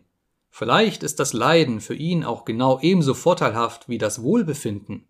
Und der Mensch liebt das Leiden manchmal ganz außerordentlich, leidenschaftlich. Das ist eine Tatsache. Darüber braucht man gar nicht erst die Weltgeschichte zu Rate zu ziehen. Fragen Sie sich selbst, meine Herren, wenn anders die Menschen sind und auch nur ein wenig gelebt haben. Was meine persönliche Meinung anlangt, so scheint es mir sogar gewissermaßen unanständig, nur das Wohlbefinden zu lieben. Mag es nun sittlich gut oder sittlich schlecht sein, aber etwas zu zerbrechen ist manchmal doch auch eine sehr angenehme Empfindung. Ich bin ja eigentlich nicht für das Leiden und auch nicht für das Wohlbefinden. Ich bin ja vielmehr für das eigene Belieben und dafür, dass ich die Garantie habe, erforderlichenfalls danach handeln zu dürfen. Das Leiden hat zum Beispiel in Baudeville keine Stätte, das weiß ich. In dem kristallenen Schlosse ist es ja geradezu undenkbar. Leiden ist Zweifeln, ist Verneinung. Was ist das aber für ein kristallenes Schloss, in dem ein Zweifeln möglich ist? Indessen bin ich davon überzeugt, dass der Mensch auf das wirkliche Leiden, das heißt auf die Zerstörung und das Chaos, niemals verzichten wird. Das Leiden, das ist ja die einzige Ursache der Erkenntnis. Und wie wohl ich am Anfang gesagt habe, die Erkenntnis sei meiner Ansicht nach für den Menschen das größte Unglück, so weiß ich doch, dass der Mensch sie liebt und sie gegen keine Befriedigung eintauschen würde. Die Erkenntnis steht zum Beispiel unendlich viel höher als das 2 mal 2 ist 4 nach dem 2 mal 2 ist 4 bleibt selbstverständlich nichts mehr übrig, was man tun, ja nicht einmal etwas, was man erkennen könnte. Alles, was dann noch möglich ist, das ist, seine fünf Sinne zu verstopfen und sich in die Beschauung zu versenken. Na, aber bei der Erkenntnis ist zwar das Ergebnis dasselbe, das heißt, es wird ebenfalls nichts mehr zu tun sein. Indessen kann man doch wenigstens manchmal sich selbst durchpeitschen. Und das hat doch eine auffrischende Wirkung. Das ist allerdings etwas Rationaleres, aber doch immerhin besser als gar nichts. 10. Sie glauben an ein ewig unzerstörbares kristallenes Bauwerk, das heißt an ein solches, dem man weder heimlich die Zunge herausstrecken, noch in der Tasche mit den Fingern eine höhnische Gebärde machen kann. Na, aber ich fürchte dieses Bauwerk vielleicht eben deswegen, weil es von Kristall und ewig unzerstörbar ist und weil es unmöglich ist, ihm auch nur heimlich die Zunge herauszustrecken. Überlegen Sie mal Folgendes. Wenn anstelle des Schlosses ein Hühnerstall da wäre und es anfinge zu regnen, so würde ich vielleicht auch in den Hühnerstall hineinkriechen, um nicht nass zu werden.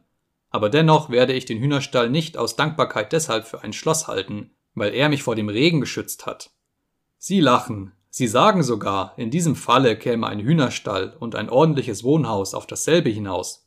Ja, antworte ich, wenn der Zweck des Lebens eben nur der wäre, nicht nass zu werden. Aber was ist zu machen, wenn ich es mir nun einmal in den Kopf gesetzt habe, dass man nicht zu diesem Zwecke allein lebt und dass, wenn man nun einmal lebt, man auch in einem ordentlichen Hause wohnen soll. Das ist mein Wille, das sind meine Wünsche. Und dagegen werden Sie nur dann etwas vermögen, wenn Sie meine Wünsche ändern. Na, so ändern Sie sie doch. Locken Sie mich durch etwas anderes. Geben Sie mir ein anderes Ideal. Bis dahin aber werde ich einen Hühnerstall nicht für ein Schloss ansehen, mag es sogar so stehen, dass das kristallene Bauwerk nur eine Flunkerei ist, dass es nach den Naturgesetzen nicht im Bereiche der Möglichkeit liegt und dass ich es mir nur infolge meiner eigenen Dummheit, infolge gewisser altmodischer, vernunftwidriger Angewohnheiten unserer Generation ausgedacht habe. Aber was kümmert es mich, dass dieses Bauwerk nicht im Bereiche der Möglichkeit liegt? Ist es nicht ganz dasselbe, wenn es in meinen Wünschen existiert oder, besser gesagt, existiert, solange meine Wünsche existieren? Vielleicht lachen Sie wieder. Lachen Sie meinetwegen. Ich nehme allen Spott hin und werde dennoch nicht sagen, dass ich satt sei, wenn ich Hunger habe, und weiß dennoch, dass ich mich nicht mit einem Kompromisse beruhigen werde, mit einer steten, periodischen Null, nur deshalb, weil sie nach den Naturgesetzen existiert und wirklich existiert. Ich werde niemals für die Krone meiner Wünsche eine Mietskaserne halten, mit Wohnungen für arme Leute bei tausendjährigem Kontrakt und unfehlbar mit dem Namen so eines Zahnarztes Wagenheim auf einem Aushängeschilde. Vernichten Sie meine Wünsche, wischen Sie meine Ideale weg, zeigen Sie mir etwas Besseres und ich will zu Ihrer Partei übergehen. Sie werden vielleicht sagen, es sei nicht der Mühe wert, eine Verbindung mit mir einzugehen. Aber in diesem Falle kann ich Ihnen ja dieselbe Antwort geben. Wir disputieren ernsthaft. Aber wenn Sie mich Ihrer Aufmerksamkeit nicht würdigen wollen, dann werde ich Sie nicht demütig bitten. Ich habe meine stille Klause. Aber einstweilen lebe und wünsche ich noch, und möge meine Hand verdorren, wenn ich auch nur einen einzigen Ziegelstein zum Bau einer solchen Mietskaserne beitrage. Nehme Sie nicht daran Anstoß, dass ich selbst vorhin das kristallene Bauwerk einzig aus dem Grunde ablehnte, weil es unmöglich sei, es durch Herausstrecken der Zunge zu verhöhnen. Ich habe das keineswegs deswegen gesagt, weil ich eine besondere Neigung dazu hätte, die Zunge herauszustrecken.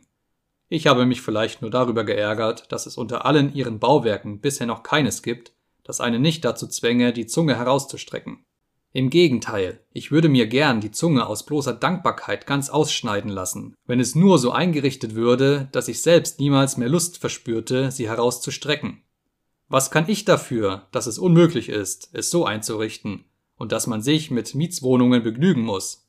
Warum bin ich so eingerichtet, dass ich solche Wünsche hegen muss? Verfolgt denn meine ganze geistige Einrichtung wirklich nur den Zweck, mich zu dem Schlusse gelangen zu lassen, dass sie nur Betrug ist? Ist das die ganze Absicht? Das kann ich nicht glauben. Übrigens, wissen Sie was? Ich bin der bestimmten Meinung, dass ein solcher Höhlenbewohner wie ich kurz im Zaum gehalten werden muss. Er ist zwar fähig, schweigend in seiner Höhle 40 Jahre lang zu sitzen. Aber wenn er dann einmal ans Licht herauskommt, dann geht er auch durch. Dann redet er und redet und redet. 11. Das Endresultat, meine Herren, ist dieses. Das Beste ist, nichts zu tun. Das Beste ist eine beschauliche Untätigkeit. Und also, es lebe die Abgeschiedenheit. Ich habe zwar gesagt, dass ich grün und gelb werde vor Neid auf den normalen Menschen, aber unter den Verhältnissen, in denen ich ihn sehe, möchte ich nicht er sein, obgleich ich trotzdem nicht aufhören werde, ihn zu beneiden. Nein, nein, die Abgeschiedenheit ist auf jeden Fall vorteilhafter. Dort ist es wenigstens möglich, ach, ich lüge ja auch hier, ich lüge, weil ich selbst so sicher wie zwei mal zwei ist vier weiß, dass das Beste ganz und gar nicht die Abgeschiedenheit ist, sondern etwas anderes, etwas ganz anderes, wonach ich dürste, was ich aber absolut nicht zu finden vermag. Hol der Teufel die Abgeschiedenheit. Ich will Ihnen sagen, was das Beste wäre, wenn ich selbst etwas von alledem glaubte, was ich jetzt niedergeschrieben habe. Ich versichere Ihnen aber, meine Herren, dass ich nichts, auch nicht ein Wort von dem glaube, was ich hier hingeschmiert habe. Das heißt, ich glaube es ja vielleicht auch, aber gleichzeitig fühle und argwöhne ich aus einem mir nicht recht verständlichen Grunde, dass ich lüge wie ein Schuster. Warum haben Sie denn dann das alles geschrieben? sagen Sie zu mir. Sehen Sie, ich möchte Sie mal auf 40 Jahre ohne jede Beschäftigung einsperren und dann nach Ablauf der 40 Jahre zu Ihnen in Ihre Abgeschiedenheit kommen, um mich zu erkundigen, wie weit Sie es gebracht haben. Darf man denn einen Menschen ohne Tätigkeit 40 Jahre lang allein lassen? Ist denn das nicht unwürdig? Schämen Sie sich denn nicht? Sagen Sie vielleicht zu mir, indem Sie den Kopf verächtlich hin und her wiegen. Sie dürsten nach dem Leben, aber Sie selbst beantworten die Lebensfragen mit konfuser Dialektik. Und wie aufdringlich und dreist sind Ihre Ausfälle, und wie fürchten Sie sich gleichzeitig. Sie reden Unsinn und sind mit ihm zufrieden. Sie reden Dreistigkeiten, sind aber selbst deswegen in beständiger Furcht und bitten um Entschuldigung. Sie versichern, dass sie keine Furcht hätten und buhlen gleichzeitig um unsere gute Meinung. Sie versichern, dass sie mit den Zähnen knirschen und witzeln gleichzeitig, um uns zum Lachen zu bringen. Sie wissen, dass ihre Witze nicht geistreich sind, aber sie sind offenbar mit dem literarischen Werte derselben sehr zufrieden. Es ist ihnen vielleicht wirklich begegnet, leiden zu müssen, aber sie bekunden keinerlei Achtung vor ihren Leiden. Sie haben etwas von der Wahrheit erkannt, aber sie besitzen kein Schamgefühl. Aus kleinlichster Eitelkeit stellen sie ihre Wahrheit zur Schau und bringen sie in schimpflicher Weise auf den Markt. Sie wollen wirklich etwas sagen, aber aus Furcht halten sie das letzte, entscheidende Wort zurück, denn sie besitzen nicht die Energie, es auszusprechen, sondern nur eine feige Unverschämtheit.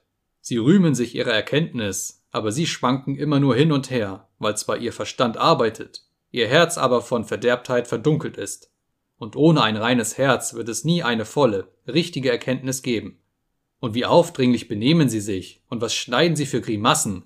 Lüge, Lüge, lauter Lüge. Selbstverständlich habe ich alle diese ihre Worte jetzt selbst verfasst. Das stammt auch aus meinem einsamen Winkel.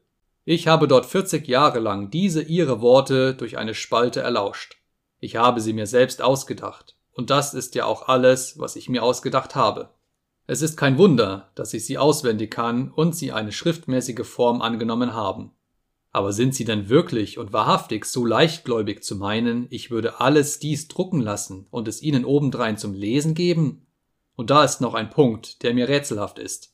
Warum nenne ich sie eigentlich meine Herren Warum wende ich mich an Sie wie an wirkliche Leser? Solche Bekenntnisse, wie ich sie zu machen beabsichtige, lässt man nicht drucken und gibt sie anderen nicht zum Lesen. Wenigstens besitze ich nicht so viel Charakterfestigkeit und halte es auch nicht für nötig, sie zu besitzen. Aber sehen Sie, es ist mir da so eine Laune in den Kopf gekommen, und nun will ich sie auch um jeden Preis verwirklichen. Es handelt sich um Folgendes. Es gibt in den Erinnerungen eines jeden Menschen Dinge, die er nicht allen Menschen aufdeckt sondern höchstens seinen Freunden. Es gibt auch Dinge, die er auch den Freunden nicht aufdeckt, sondern höchstens sich selbst, und auch das nur unter dem Siegel der Verschwiegenheit. Endlich aber gibt es auch Dinge, die der Mensch sogar sich selbst aufzudecken scheu trägt, und solcher Dinge sammeln sich bei jedem ordentlichen Menschen eine ziemlich große Menge an. Ja, man kann sogar sagen, je ordentlicher ein Mensch ist, umso größer wird die Anzahl solcher Dinge bei ihm sein. Wenigstens habe ich selbst mich erst ganz kürzlich dazu entschlossen mich an einige meiner früheren Erlebnisse zu erinnern. Bisher bin ich aber immer um sie herumgegangen, sogar mit einer gewissen Unruhe. Jetzt jedoch, wo ich sie mir nicht nur ins Gedächtnis zurückrufe, sondern mich sogar dazu entschlossen habe, sie niederzuschreiben, jetzt will ich gerade ein Experiment machen. Bekommt man es fertig, wenigstens sich selbst gegenüber vollkommen aufrichtig zu sein und ohne Scheu die ganze Wahrheit zu sagen? Beiläufig bemerkt. Heine behauptet, der Wahrheit entsprechende Selbstbiografien seien so gut wie unmöglich. Man sage von sich selbst bestimmt die Unwahrheit. Nach Heines Ansicht hat zum Beispiel Rousseau sich in seinen Bekenntnissen zweifellos verleumdet, und zwar absichtlich, aus Eitelkeit. Ich bin überzeugt, dass Heine recht hat. Ich habe durchaus ein Verständnis dafür, wie man sich manchmal lediglich aus Eitelkeit ganzer Verbrechen fälschlich beschuldigen kann, und verstehe sogar sehr gut, von welcher Art diese Eitelkeit sein kann. Aber Heine urteilte über jemand, der vor dem Publikum beichtete.